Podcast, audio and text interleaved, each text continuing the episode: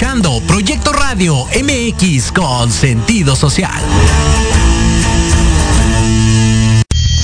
Las opiniones vertidas en este programa son exclusiva responsabilidad de quienes las emiten y no representan necesariamente el pensamiento ni la línea editorial de esta emisora. Hola, ¿qué tal? Bienvenidos a Pulso Saludable. Soy Liliana Noble Alemán. Comenzamos.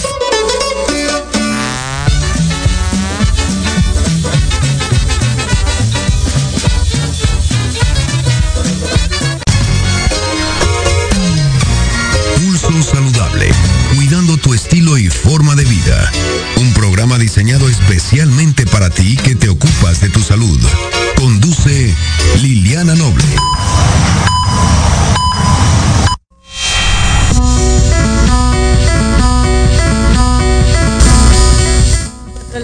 Con 3 minutos, 16 horas con 3 minutos. Muy buenas tardes, tengan todas y todos ustedes. Soy Liliana Noble Alemán y le doy la más cordial bienvenida al pulso saludable del día de hoy en este jueves 6 de octubre, el mes décimo del año 2022. La temperatura 27 grados centígrados. Estamos transmitiendo completamente en vivo desde las instalaciones de Proyecto Radio MX en la zona centro. El, ayer me preguntaba una compañera de la mañanera, una periodista que viene de Chetumal, que qué tan extenso es el centro histórico. Y empezamos ahí una discusión bastante interesante, mi querido Diego, gracias corazón que me acompañas en los controles técnicos. Y la verdad es que la zona centro, decir centro histórico es muy grande, ¿no? Es, es una extensión bastante grande que aplica tanto para la delegación Cuauhtémoc como para parte de la delegación o la alcaldía más bien Cuauhtémoc y Venustiano Carranza. Entonces, cuando usted venga a México, no se quede solamente ahí en la zona del Zócalo y toda esta parte, porque no solamente eso es parte del centro histórico de la Ciudad de México. Y como le decía, en este día 6 de octubre de 2022 tenemos un programa bastante interesante, mucha información en materia de salud. Vamos a platicar del tema tan importante de la salud mental y es que los expertos mencionan que tener una adicción tal vez a las drogas permitidas que no deberían de ser tan permitidas como es el tabaco y el alcohol o las drogas que son ilícitas como por ejemplo la cannabis o la utilización de la cocaína, la heroína, algunas otras sustancias que son muy tóxicas eh, pudieran llegar a generar trastornos eh, mentales, a, dañar eh, los elementos químicos y empezarse a producir ciertos síntomas y también viceversa, alguna enfermedad mental que no esté bien diagnosticada y tratada pudiera uh, volver susceptible a quien la padece de ser usuario, usuario eh, y volverse una adicción de las drogas o en algunos casos mucho más peligrosos también convertirse en una circunstancia muy importante y desarrollar eh, un desinterés por la vida y buscar desafortunadamente el suicidio una de las condiciones a las que no se debe de llegar, por eso vamos a platicar. Bueno, más, más adelante le voy a presentar una entrevista con una experta uh, en colación a relación porque se festeja, se conmemora la próxima semana el Día Mundial de la Salud Mental. Además, vamos a platicar de un tema de endocrinología en el adulto mayor, se denomina como hipo, hipotiroidismo. Vamos a platicar con la experta más adelante de ello. Los deportes, por supuesto, con mi queridísimo Jorge Negrete y vamos a dar inicio a la jornada de trabajo del día de hoy con un invitado muy especial.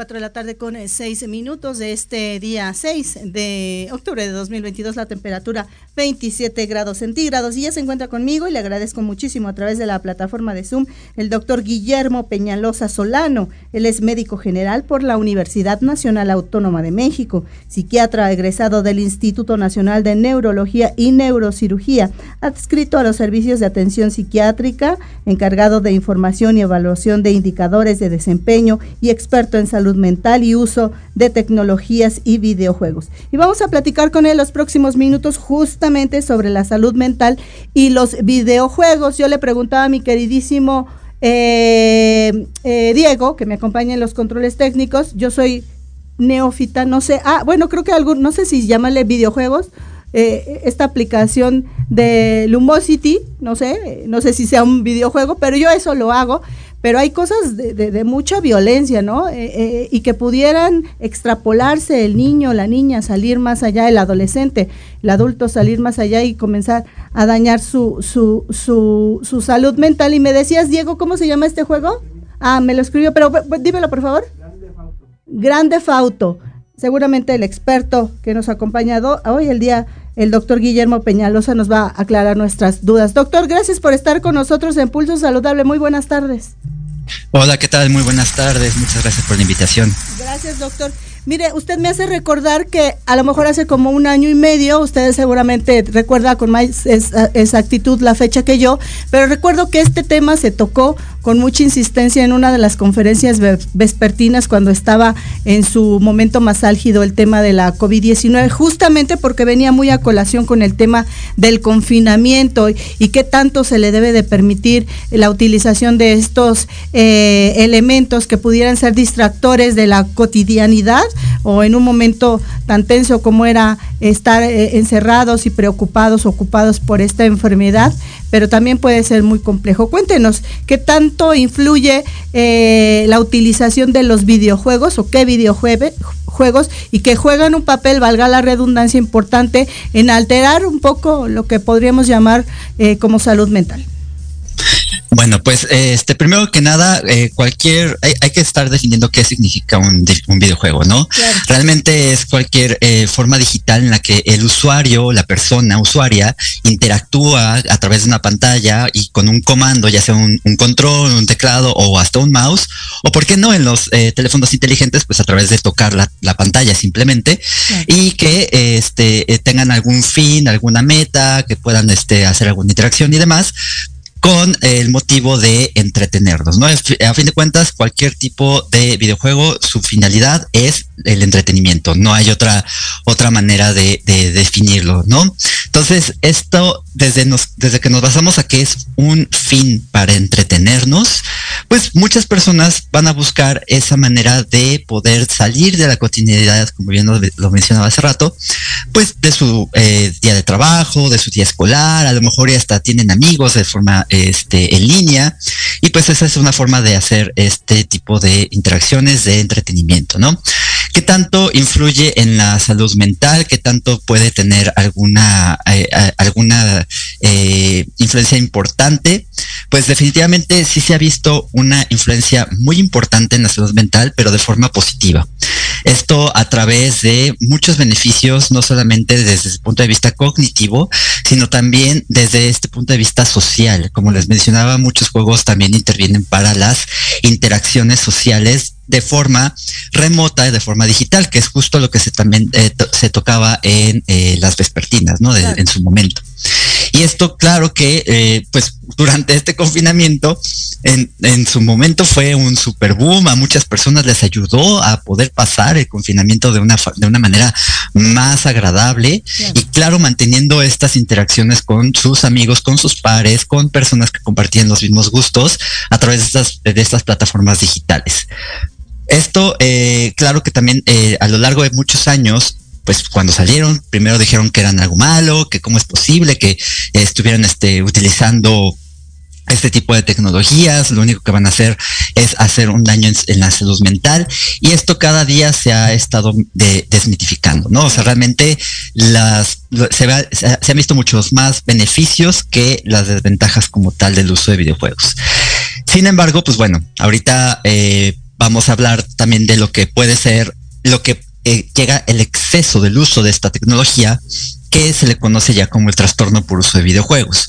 Este trastorno eh, se dio ya a conocer desde el 2018 para la clasificación internacional de enfermedades en su onceava edición, cuando ya se, se tenía el proyecto, o sea, es importantísimo, se tenía el proyecto desde entonces, y apenas en, en enero del 2022 ya se aprobó por completo y se modificaron varios criterios de esto. Pero bueno, ahorita es como un pequeño resumen. Me imagino que han de tener algunas este, más eh, preguntas para poder ir desarrollando y teniendo más este tipo de eh, información que luego pues no tenemos mucho acceso y, nos paniquea, nos, eh, nos pone un poco de miedo porque pues cómo vamos a dejar a, nuestros hijos jugar mucho tiempo y vamos también a hablar de todo este, de, todo el tiempo que tal vez pueda ser recomendado, de cuál es la vigilancia, de qué es lo que tenemos que hacer, ¿no? O sea, vamos mucho más hacia ese ámbito de las recomendaciones y algunos tips, ¿por qué no para, para los padres? ¿Por qué no? Doctor, y usted me, en este resumen tan interesante que nos hace favor de, presentarnos, habla de los beneficios, dividámoslo así, los beneficios y las desventajas. ¿Cómo una mamá, un papá, a lo mejor la hermana o el mismo adolescente, el niño, cómo puede discernir de un juego o de un videojuego que eh, le puede otorgar beneficios, que es lo ideal, a uno que no le va a otorgar estos beneficios y que le va a otorgar más desventajas que beneficios. ¿Qué tendría que tomar en cuenta? Porque yo, por ejemplo, eh, no sé, eh, eh, me dicen vamos a jugar algo y yo veo que hay que matar a las otras personas. Entonces yo digo, para mí eso es violencia, ¿no? Pero luego me, me pueden decir a mí, no, pero es un videojuego, no es real. Pero si tú vas a ver una película de, no sé, de Thanos, que tampoco me encantan, pero supongamos, también ahí hay violencia, ¿no? Entonces, ¿cómo, cómo se puede discernir de estos eh, beneficios versus las desventajas?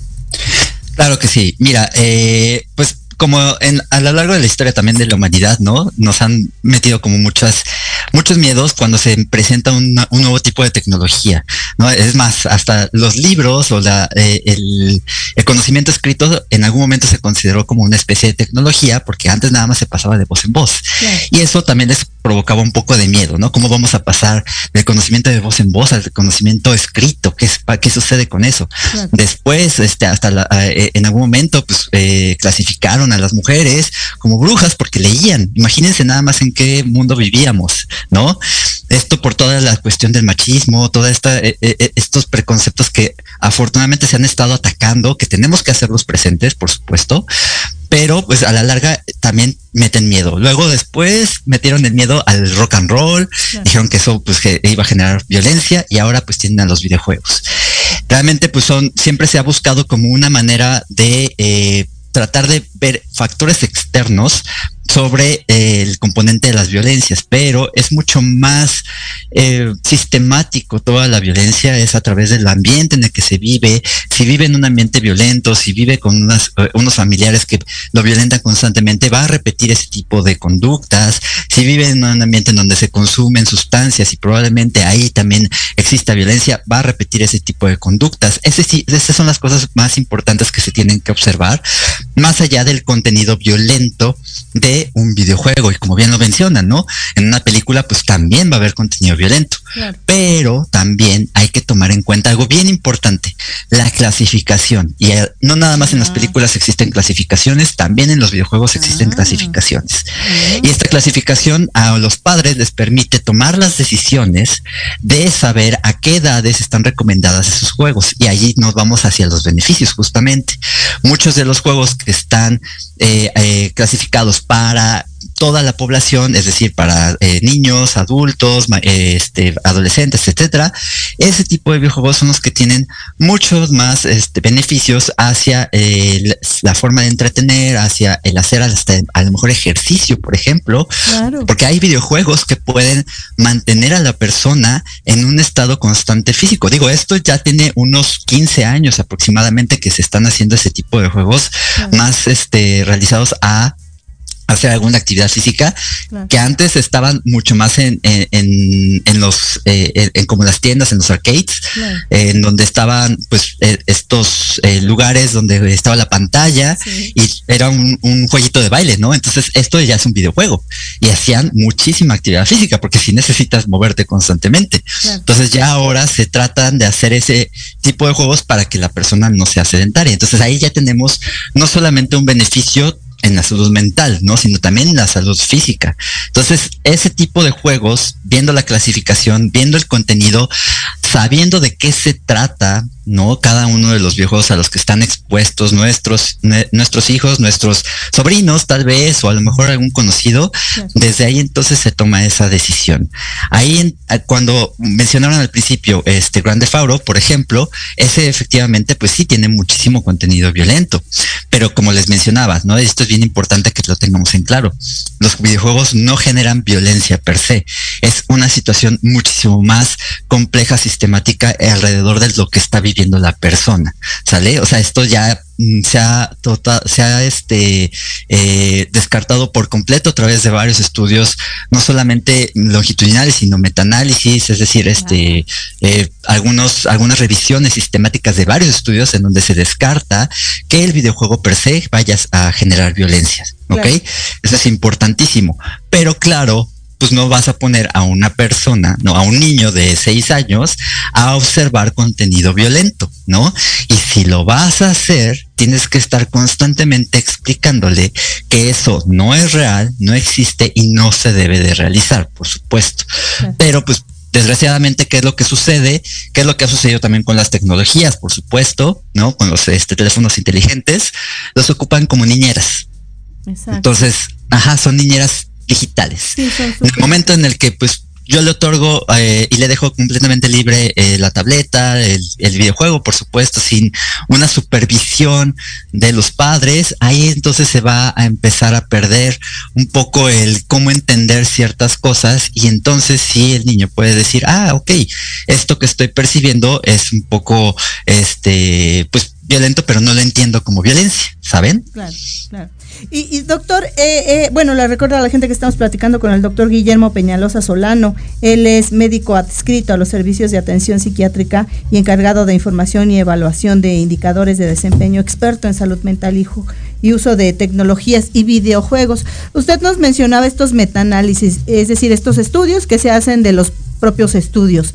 Estos metaanálisis o estos estudios de los estudios han concluido en alguna, en alguna de sus fases, en alguna de sus hipótesis, han, han, concluido que para cierto tipo de personas eh, los videojuegos pudieran convertirse en su tutor o en su guía por llamarlo de alguna manera, y convertirse en el heroíno o tratar de imitar alguna de las, de las eh, acciones que ocurren ahí que se ven tal vez hasta intrépidas de, valentía, pero en la realidad no lo son. Eh, eh, mucho se ha enfocado a veces estos masacres que ocurren de, de, jóvenes contra sus compañeros en las, en las escuelas en los Estados Unidos y a veces se apunta un poco, se señala un poco a este tipo de, de conductas como resultado de la utilización de estos videojuegos. Pues realmente eh, Vaya, en cuanto a hacer, hacer tutores o hacer este guías, eso no se ha estudiado, ¿no? Más que nada, por ejemplo, este tipo de, eh, de masacres, desgraciadamente que han sucedido no una, sino varias veces y es más, este año simplemente aparentemente fueron como 32, si no es que llevamos más a lo largo del año en Estados Unidos simplemente. Más que nada es por muchas situaciones muy alrededor que no es el videojuego. lo que se ha observado es el tener el acceso a las armas definitivamente es el principal problema, ¿no? Eso es lo que más este, se ha tratado de, pelear, pero realmente es extremadamente difícil porque pues hay mucho dinero de por medio, ¿no? Esa es una, una situación real. La otra cuestión es que pues muchas de las personas que cometieron este tipo de actos están sufriendo mucho acoso, eh, tanto escolar como violencia en, los lugares en donde vive eh, con sus familias y por supuesto no tienen este, esta comunicación de lo que están viviendo, de lo que están pensando, de lo que están este, tratando de, sobrellevar, porque pues, definitivamente una de las etapas más difíciles para muchas personas son las etapas escolares, porque, bueno, es una cuestión de identificación, de tratar de hacer amistades, de a lo mejor tratar de, de, encontrar su propia identidad como tal. Y cuando no se logra, empieza mucho estrés, muchas situaciones alrededor que pueden desencadenar conductas impulsivas como el tomar la decisión de querer eh, matar a una persona, ¿no? Eso es ya muy claro, pero en el caso de Estados Unidos, pues bueno, tienen acceso a las armas. Como es que, por ejemplo, en otros países que hay una cantidad de videojugadores inmensa, como lo que es España, por ejemplo, o China, o Japón, ¿no? Ahí no hay masacres, ¿no? No existen este tipo de, eh, de, conductas. Y vaya que hay una cantidad de videojugadores enorme, ¿eh? También en Corea. ¿Por qué? Porque no tienen acceso a las armas. Para tener acceso se necesita una cantidad de trámites impresionante. en cambio aquí, en Estados Unidos, te vas al Walmart, ¿no? y ahí vas a tener acceso a una a, un arma. Imagínense nada más ese tipo de, de, situaciones tan terribles. Claro. Y finalmente, doctor eh, Guillermo, ¿cuál sería en general, entiendo las recomendaciones que si se utilizan, eh, y, se, y se revisa esta clasificación y se le da este material o se deja que lo utilice de acuerdo a la clasificación, eh, eh, la edad del niño, la niña, el adolescente, etcétera, eh, los videojuegos tienen muchísimos más beneficios que, que, desventajas. ¿Cuál sería el mensaje que usted le daría a las niñas, los niños, los adolescentes y sobre todo a los papás con algo tan importante que usted menciona, que tampoco sea un videojuego eh, eh, eh, la niñera o que sea quien le dedique tiempo de calidad para aprendizaje, porque un videojuego tal vez está un poco limitado a ciertas cosas que necesitan obligatoriedad de los padres, ¿no?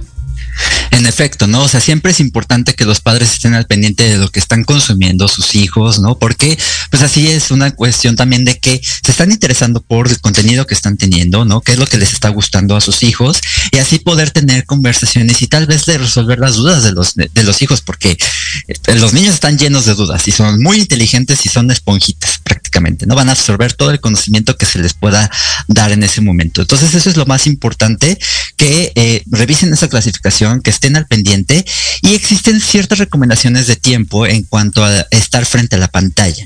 Estas son recomendaciones más que nada asociadas a que no tengamos este tanto eh, la exposición a el proceso luminoso, porque pues eso es lo, puede tener muchos problemas para poder dormir o para tener un buen desarrollo eh, neuronal, por ejemplo. Esto, eh, las recomendaciones se dice que de uno a dos años no tengan acceso a las pantallas, así de plano. Si son menores de dos años, no tengan ningún celular, ni pantalla, ni laptop, ni nada por el estilo, ¿sale?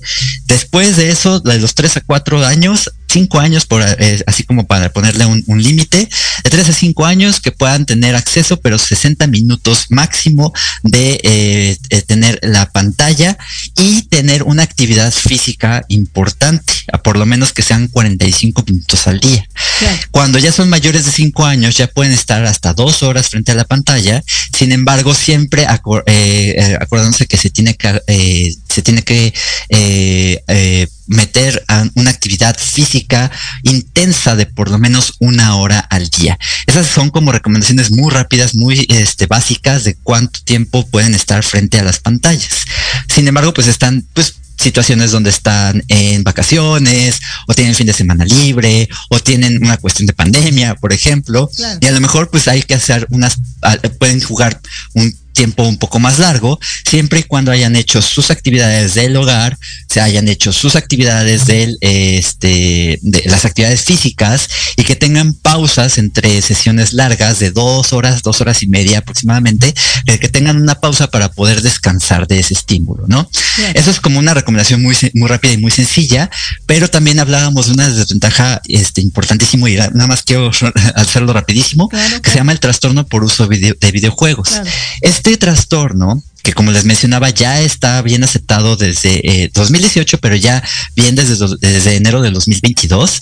Este eh, es una situación en donde el, el, usuario, porque puede presentarse desde niños hasta adultos, están constantemente eh, inmersos en el juego y no le ponen atención en ninguna otra cosa más que el videojuego. Es más, hasta tienen consecuencias negativas como perder el trabajo, tener problemas escolares, tener problemas de pareja, de familia o demás. Se aíslan demasiado y ahí es cuando podemos tener como banderas rojas de que esta persona puede estar pasando por este trastorno de uso de videojuegos o trastorno problemático de, videojuegos, porque pues a lo mejor está teniendo algún, algún trastorno depresivo, algún trastorno ansioso y la forma en la que puede llegar a disminuir estos síntomas, porque por eso también son, son ventajas, es a través de los videojuegos, ¿no? Esto es importante que lo tengamos en cuenta. Afortunadamente se da solamente en el punto 6 al 3% de todos los videojugadores. De, así, hagan de cuenta que desde cada 100, tres, tres, personas van a presentar estos síntomas que les acabo de mencionar. Y también, eh, pues tener en cuenta que este, este tipo de trastorno se puede llegar a asociar mucho a lo que eh, puede ser un algún otro trastorno mental como la depresión, como la ansiedad, como el trastorno por déficit de atención o el trastorno del espectro autista. Son los más que se han, se han asociado. Muy bien. Doctor, pues qué interesante. Hagamos la, el compromiso de una segunda parte porque habría que entonces añadir todo esto del trastorno por el uso excesivo de los videojuegos y después platicar de cuáles serían las soluciones terapéuticas y también que mamá, papá puedan aprender a identificarlo y busquen de inmediato la ayuda de ustedes, los expertos. ¿Le parece, doctor? Claro que sí, con mucho gusto. Le agradezco su participación el día de hoy. Muy buenas tardes. Muchas gracias, muy buenas tardes. Gracias, hasta la próxima. Hasta luego. Ahí la voz del doctor Guillermo Peñalosa Lozano, quien nos platicó sobre la salud mental y el uso de los videojuegos. En exceso se puede producir este trastorno por uso de videojuegos, que más adelante nos van a describir y vamos a platicar a fondo eh, de él. Pero hoy hay clasificación, así como clasificación A, B, etcétera. Fíjese usted eh, niño, niña que me está viendo, chico, chica que me están viendo, o mamá, papá, en la clasificación que corresponda a la edad de su pequeña, de su pequeño, y es donde usted va a obtener, y por supuesto la diversión del niño, pero va a obtener más beneficios que eh, pues posibles eh, desventajas. 4 de la tarde con 28 minutos de este 6 de octubre de 2022, la temperatura 27 grados centígrados. Hago una pausa, la primera. Vengo, Alan dice que ya me voy al corte.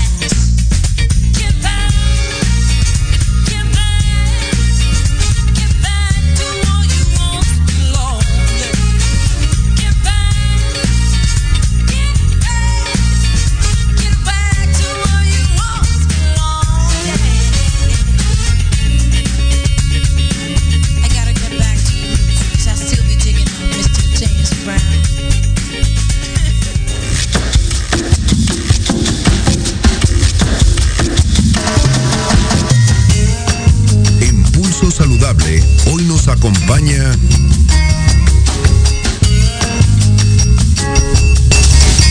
Cuatro de la tarde con 29 eh, minutos de este día 6 de octubre de 2022, la temperatura 27 grados centígrados. Y le agradezco muchísimo la espera y la estancia en el programa del día de hoy a la doctora Lourdes Basurto. Ella es endocrinóloga e investigadora, titular en la unidad de investigación de endocrinología en el Centro Médico Nacional Siglo XXI. Y vamos a platicar con ella los próximos minutos sobre hipotiroidismo en el adulto. Doctora Basurto, gracias por estar con nosotros en Pulso Saludable. Muy buenas tardes.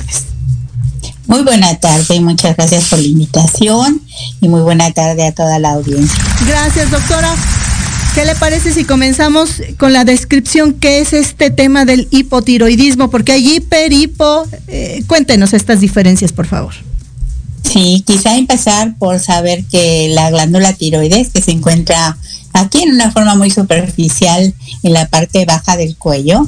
Es una glándula muy importante porque produce hormonas tiroideas que controlan todas las funciones del cuerpo, todas, incluyendo la función cardíaca, algunos aspectos de la función cerebral, la función muscular, lo que llamamos metabolismo, que es el control de la glucosa y los azúcares, entre otros. Y eh, cuando suceden dos situaciones. Puede haber un exceso de hormonas que se llama hipertiroidismo, donde está acelerado el cuerpo, y puede haber un, eh, una deficiencia de hormonas que no se estén produciendo adecuadamente, y es a lo que llamamos hipotiroidismo. Y que en general lo podríamos describir en una forma muy sencilla, diciendo que es una desaceleración de las actividades del cuerpo. Eh, las personas bajan la actividad, bajan, bajan, eh, pueden acumular grasa, pueden alterar el metabolismo de la glucosa, se sienten muy cansadas, entre otras muchas manifestaciones. Es lo que llamamos hipotiroidismo. Y esta afectación de la glándula, ya sea en, la, en la descripción que usted nos, nos menciona de hiper, que es el exceso, o, o esta falta que es la hipo, ocurre en circunstancias similares o cómo es que empieza a funcionar o a mal funcionar esta importante glándula que se define por hiper o por hipo. ¿Qué pasa exactamente en el organismo? Que, la consecuencia sería, por ejemplo, esta eh, hipotiroidismo. Pues pueden suceder varias causas. Eh, generalmente el sistema de defensa, que le llamamos sistema inmune, puede tener una alteración y dañar la producción de la, y la formación de estas hormonas tiroideas. Le llamamos en medicina autoinmunidad, eh, pero se refiere a que el sistema de defensa empieza a atacar a la tiroides y suceden los dos aspectos, que se eleve la función o que baje la función. Es más frecuente que baje la función, es decir, el hipotiroidismo.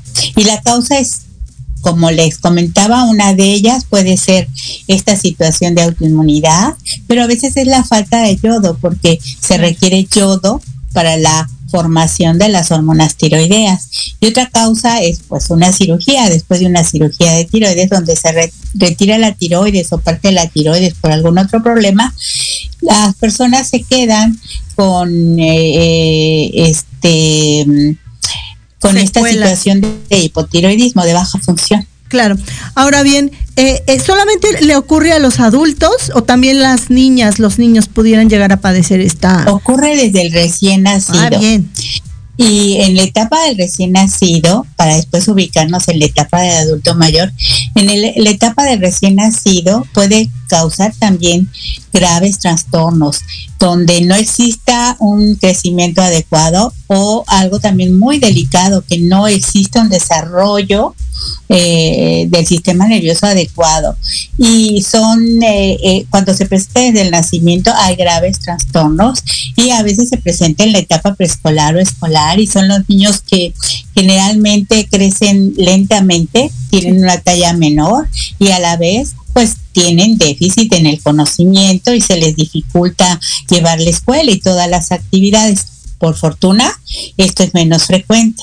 Es más frecuente en la etapa adulta. Y la mujer es afectada con más frecuente. Hay etapas donde la mujer puede ser afectada, como en la etapa de la pubertad, en el embarazo y después también en la etapa adulta.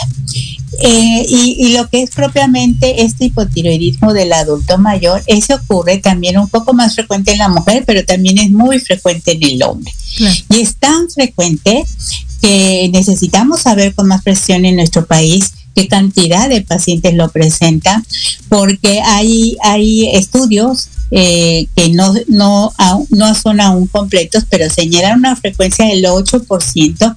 Y hay estudios donde se han realizado en el centro médico donde probablemente existan personas con alteración de la función tiroidea, adultos mayores, y esto sea 24%, es decir, uno de cada cuatro adultos mayores.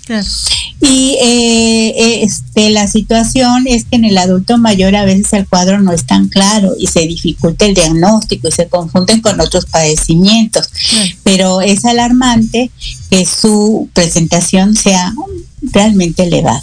Claro. Ahora, Doctora, ¿cuáles serían estos síntomas, estos hallazgos que las pacientes, los pacientes podrían eh, llegar a presentar o podríamos, espero que yo no sea de esas, pero tampoco es algo a elección, y entonces, ¿cuáles serían estos eh, eh, eh, hallazgos que nos hagan suponer que algo no está funcionando, adecuadamente y buscar la, ayuda de ustedes, los expertos en endocrinología, y no estar batallando con, con un peregrinar de médicos y de tratamientos?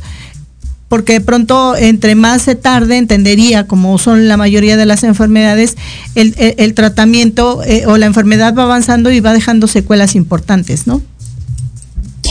Pues vamos a empezar con lo sencillo, que es un cuadro característico, pero que no siempre se presenta.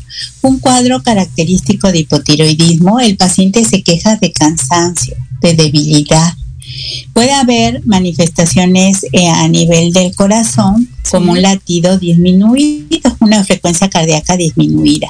El paciente le cuesta trabajo pensar, le, no puede guardar los recuerdos, es decir, sufre alteraciones de la memoria. Su hablar puede ser enlentecido. La piel puede ser reseca, pueden aumentar de peso varios kilos. El intestino también sufre y el paciente manifiesta estreñimiento o constipación, también le, le, decimos. Y esto va en aumento. Esto es esto, e, este conjunto de datos eh, que le llamamos así, hipotiroidismo clínico o completo, es un poco más fácil de identificarlo pero desafortunadamente no es lo más frecuente. Lo más frecuente es algo que llamamos hipotiroidismo subclínico, donde el cuadro clínico no es característico. Existen mínimos datos que pueden ser en una sola región, por ejemplo, que el paciente tenga mal su, su colesterol o que el paciente tenga algún problema en el corazón solamente o que el paciente esté estreñido. No tiene todo el cuadro y eso es lo que dificulta el diagnóstico. Pero para esto ante la sospecha del médico debe de hacerse un estudio relativamente fácil de hacer a través de una medición en sangre que le llamamos perfil tiroideo, donde se miden eh, las hormonas tiroideas para identificar y corroborar el diagnóstico. Y es así como llegamos al diagnóstico. Eh, eh, es decir, en forma resumida podríamos decir que hay un cuadro muy característico y bueno, eso es más fácil de identificarlo, pero cuando el cuadro no es característico, lo que llamamos hipotiroidismo subclínico, este, siempre, siempre nos, nos tenemos que apoyar del laboratorio para corroborar el diagnóstico. Claro. Y finalmente, doctora, ¿cuál sería el tratamiento para este tipo de afección? Este tipo de problemas de, de, la, de la tiroides, llamado hipotiroidismo, afortunadamente contamos con un estudio con un tratamiento bastante simple de realizar. El, eh, se, se, cuenta con la síntesis de hormonas tiroideas, este producto es igual al que la tiroides normal produce. Y lo que hacemos es pedirle al paciente que lo tome todas las mañanas en una dosificación adecuada, adecuada y con eso se restituyen todas las manifestaciones.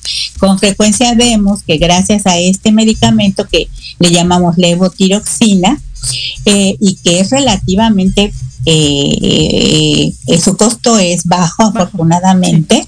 Es un tratamiento que habitualmente es de por vida y el paciente se beneficia en unos pocos días y semanas, comienza a recuperar su energía o comienza a recuperar las condiciones de su piel, su frecuencia cardíaca, sus hábitos para evacuar. Todo eso lo va recuperando gracias a la sustitución con este tratamiento que llamamos levotiroxina. Muy bien, doctora, pues muy interesante toda la información que nos ha proporcionado el día de hoy sobre este hipotiroidismo. Ya conocimos la diferencia entre el hiper y el hipotiroidismo y lo más importante es que la gente que nos está escuchando, si se identifica o conoce a alguien con estos síntomas y no tienen un diagnóstico, busquen al experto para que le ponga nombre y apellido a lo que usted tiene. Doctora, un placer que sea la primera de muchas más. Le mando un abrazo. Buenas tardes. Muchísimas gracias, saludos a todos. Hasta luego. Ahí la voz de la doctora Lourdes Basurto, ella endocrinóloga e investigadora titular de la Unidad de Investigación de Endocrinología en el Centro Médico Nacional Siglo XXI. Cuatro de la tarde con 40 minutos de este 6 de octubre del 2022, la temperatura 27 grados centígrados. Pausa y vengo.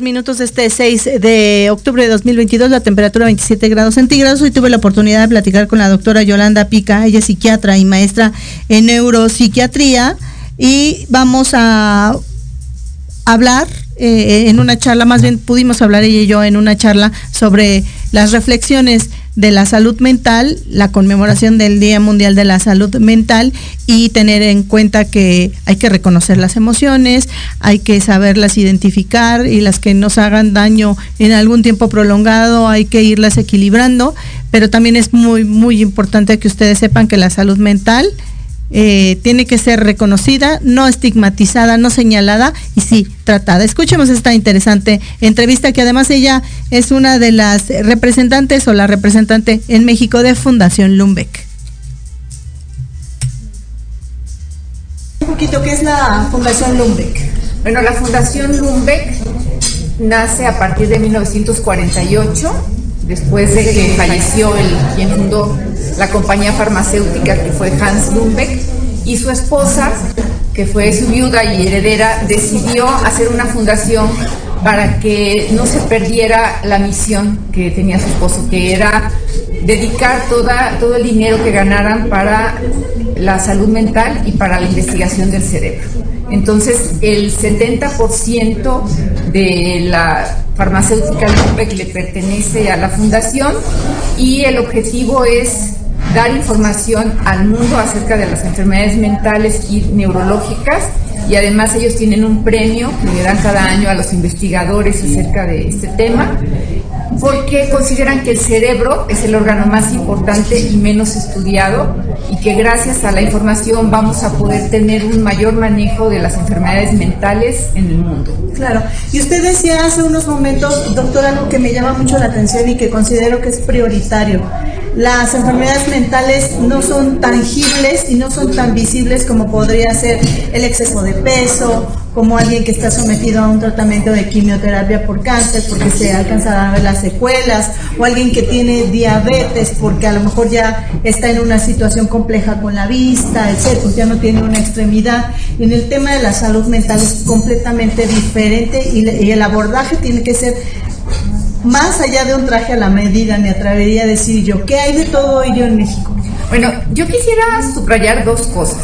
En primera es que la gente tiene una visión de las enfermedades mentales muy antigua, porque realmente es lo que ven en películas y demás. Entonces, son los últimos 70 años en los cuales ha avanzado tanto la ciencia de las enfermedades mentales, pero desafortunadamente todavía están alojadas en el cerebro y no es posible ver que ahí hay un daño.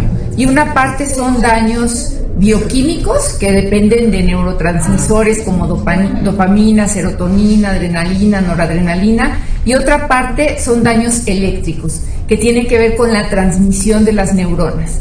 Entonces, cuando ustedes ven a una persona que se siente triste y que está en una cama porque no se puede levantar, no tiene energía, aparentemente no tiene nada y entonces eso hace que las personas se confundan y piensen que esa persona en realidad es floja. Y entonces surge un concepto muy importante contra el cual tenemos que luchar, que es el estigma. Porque entonces el paciente, además de cargar con su enfermedad mental, va a cargar con el rechazo que le hace toda la población, su familia, sus seres queridos, porque le dicen, pon de tu parte, échale ganas, esto es una cuestión de voluntad y la voluntad está alojada en el cerebro y lo primero que se afecta cuando tenemos depresión es la voluntad. Y entonces ahora con este asunto de la voluntad, eh, ustedes los expertos en temas de salud mental siempre recomiendan, siempre nos asesoran diciendo lo que yo les preguntaba hace un momento, que hay que aprender a reconocer nuestras emociones, ponerles el nombre y si hay apellido también incluirlos y entonces al momento de reconocerlas, saberlas eh, utilizar cuando se requiera y por el tiempo necesario. Pero no es una labor sencilla, no lo conocemos, yo recién lo conozco. ¿Cómo podemos, eh, si, si con algunas actividades sencillas en casa, aprender a reconocer que lo que siento se, se, tendría que llamar tristeza y a lo mejor más adelante depresión o ese enojo y como decía el doctor Heriberto, también identificar a qué se deben este tipo de emociones, ¿no? Bueno, hay una recomendación que hacen un grupo de expertos en el mundo y de las cosas que ponen es que, que nosotros debemos de sentarnos en algunos momentos del día a entrar en contacto con cómo nos sentimos. Escribirlo y ponerle una fecha y poner en relación con qué nos estamos sintiendo de esta manera nos ayuda, digamos que llevar un diario personal porque de esa manera podemos saber, pues ese, día viví tal circunstancia y lo enfrenté de tal manera y demás. Y otra de las cosas que es muy importante es ser empáticos. Empáticos tanto con nosotros mismos como con las demás personas. Yo creo que la vida para nadie es fácil. Todos tenemos una serie de dificultades que enfrentar y entonces tenemos que ir buscando la manera de resolverlas. Pero si un día tenemos tristeza, el no, no pensar que el estar tristes nos hace menos o nos hace una persona indeseable. El tener una tristeza a veces te ayuda a crecer y el poderla resolver te ayuda a volverte mejor persona y tal vez de esa manera tú podrás ayudar a otra persona que se sienta en esas circunstancias.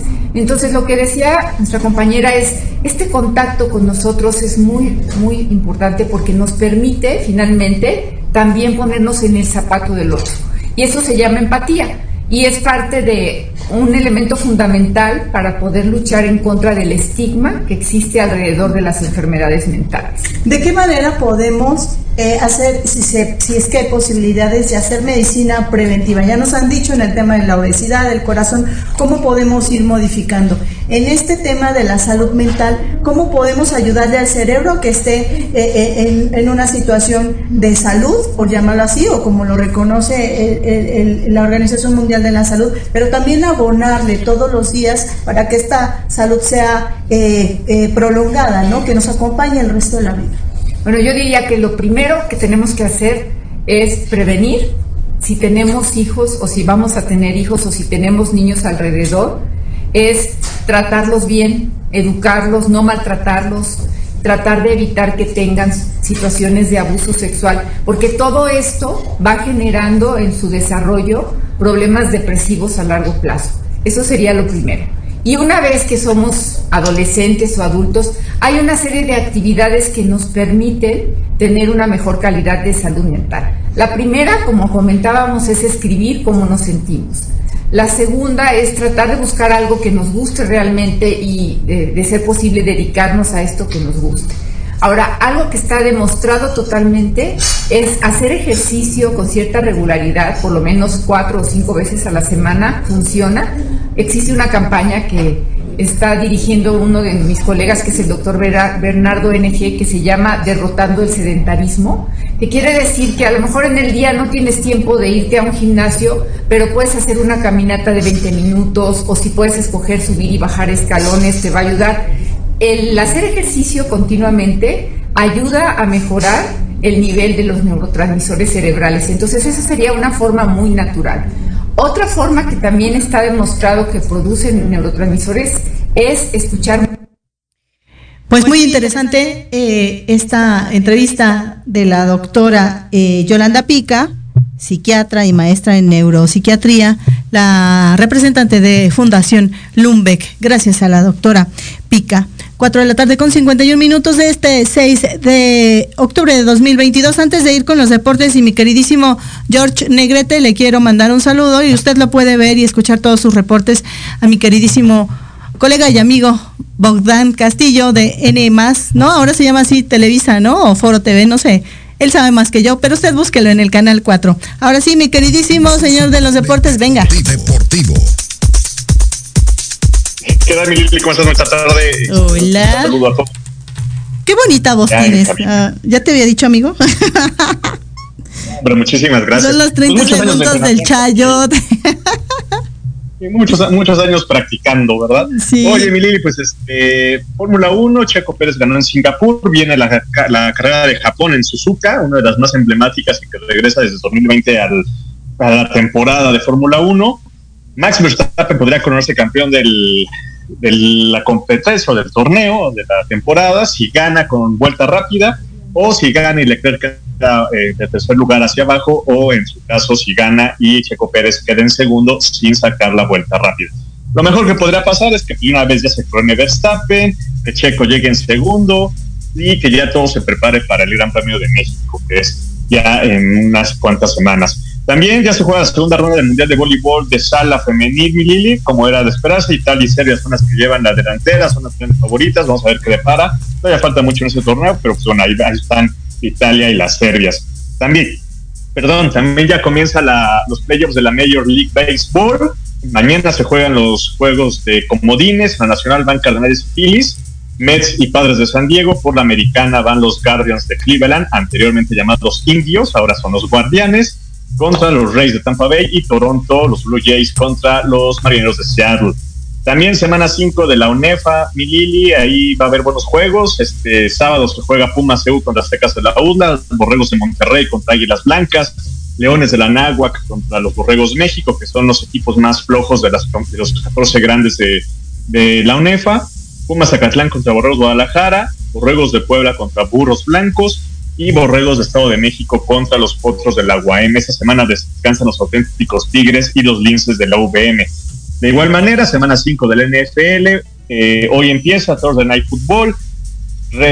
van eh, Broncos de Denver contra los Potros de Indianápolis. Ambos vienen de perder sus respectivos partidos la semana pasada contra Raiders y Titanes respectivamente. Vamos a ver qué tal se pone, porque son equipos que de, cuando empezaba la temporada se esperaba mucho más de ellos. De hecho, era como que de los partidos esperados y la verdad es que los dos están decepcionando en la temporada de la NFL. Andrés Lilini dejó de ser técnico de los Pumas de la UNAM y esto fue el martes pasado. Ya no más el profe Lilini, se habla de nombres, pero bueno, siempre los tres de cajón, ¿no? Tuca Ferretti, eh, Memo Vázquez y también Hugo Sánchez, aunque Hugo Sánchez se bajó del barco porque según él todavía tiene esperanzas de dirigir al tricolor en el Mundial de Qatar. Eh, también ya viene el repechaje del fútbol mexicano. Sábados y domingos se van a jugar los partidos. El sábado es Tigres Necaxa, Cruz Azul contra León. Recordemos que son juegos a un solo partido y ya de ahí pasan a la liguilla. El domingo, Toluca contra Juárez y Puebla contra Chivas. Felicitaciones a Paula Longoria, obtuvo su doceavo título del US Open de Racquetball y también allá en Barcelona, por primera vez el equipo mexicano de jueces se coronó campeón del Challenge de salto disputado en el Real Club de Polo allá en Barcelona. Felicitaciones al equipo, este, integrado por Andrés Escárraga, Manuel González, Fernando Martínez y Nicolás Pizarro Mileli. Súper, pues muy movido. Oye, y, cuéntanos cómo ves lo de este Checo Pérez. No sé si te interrumpí porque de repente ya no te oí. De Checo, ¿qué cosa de Checo? De su, de, ahorita el, triunfo que obtuvo. ¿Te parece bueno? ¿No te parece ah, bueno?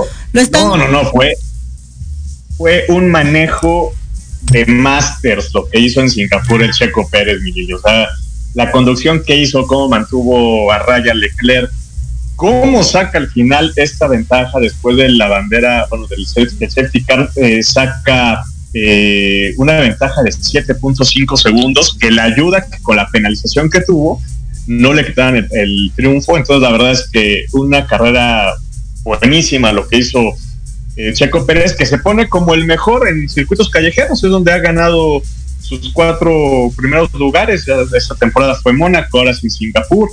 Entonces, pues bueno, hay que ver ahí con los, digo, ya, ya había un challenge por ahí que pedían que la carrera de México fuera un circuito callejero, porque pues, es el amo y señor de estos circuitos, el Checo Pérez, Mili. Claro, sí. Lo que pasa es que te lo preguntaba porque mucha gente estaba comparándolo con el número uno, pero también haber ganado ya dos en lo que va del año, habla muy bien de él, ¿no? No, habla muy bien de él como, como coequipero eh, a Verstappen le fue mal, eh, incluso bueno, en las, clasificatorias de, Singapur, Verstappen iba corriendo para una vuelta más rápida, para lograr la pole position, pero su equipo le llama a pits porque ya se iba a quedar sin combustible. Si esto llegaba a pasar, eh, Verstappen iba a tener que arrancar desde el último lugar en Singapur y siendo un, circuito callejero muy, muy complicado de lograr rebases, pues imagínate lo que hubiera pasado para Verstappen arrancar desde el 20. Entonces, el equipo lo llama, por eso arranca desde el lugar número 8 Verstappen. Y pues bueno, se da la carrera, ¿no? Pero bueno, el Checo iba en segundo, arrancó en segundo. En el arranque Leclerc sale mal. Checo ahí lo pasa en, la salida y no vuelve a perder la posición en toda la carrera Checo Pérez, ¿no? Entonces, la verdad que sí, una conducción, eh, insisto, sublime, su equipo lo quitó, eh, entonces vamos a ver qué pasa ahora en Suzuka, ¿no? Insisto, Suzuka podría ser la cúspide o el premio en el cual Verstappen podría coronarse ya en ese 2022. Muy bien, mi querido George, pues a ver si ya pronto vienes, ¿verdad? Nos dejas peores que novios de, novias de pueblo, pero bueno, eh, pórtate bien entre tanto. Ya sé, Te mando un abrazo y un beso, mi queridísimo Jorge, que te quiere. Buen fin de semana. Con esta información me toca despedirme, no sin antes recordarle que tenemos una cita la próxima semana, 4 de la tarde, en punto, el jueves. Gracias a todos los chicos y chicas guapísimos allá en cabina. Soy Liliana Noble Alemán. Cuídese porque todavía hay COVID-19. Adiós.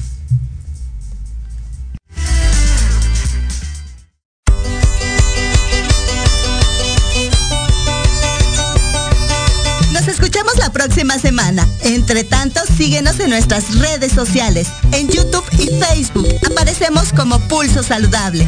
Y comparten nuestro programa del día de hoy. Hasta la próxima.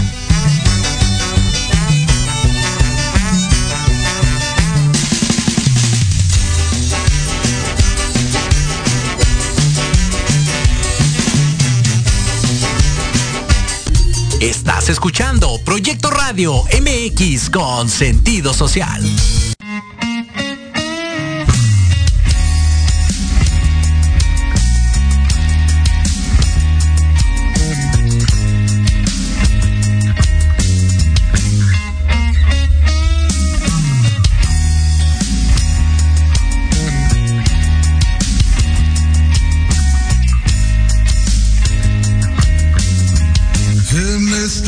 Noche perfecta, frente a la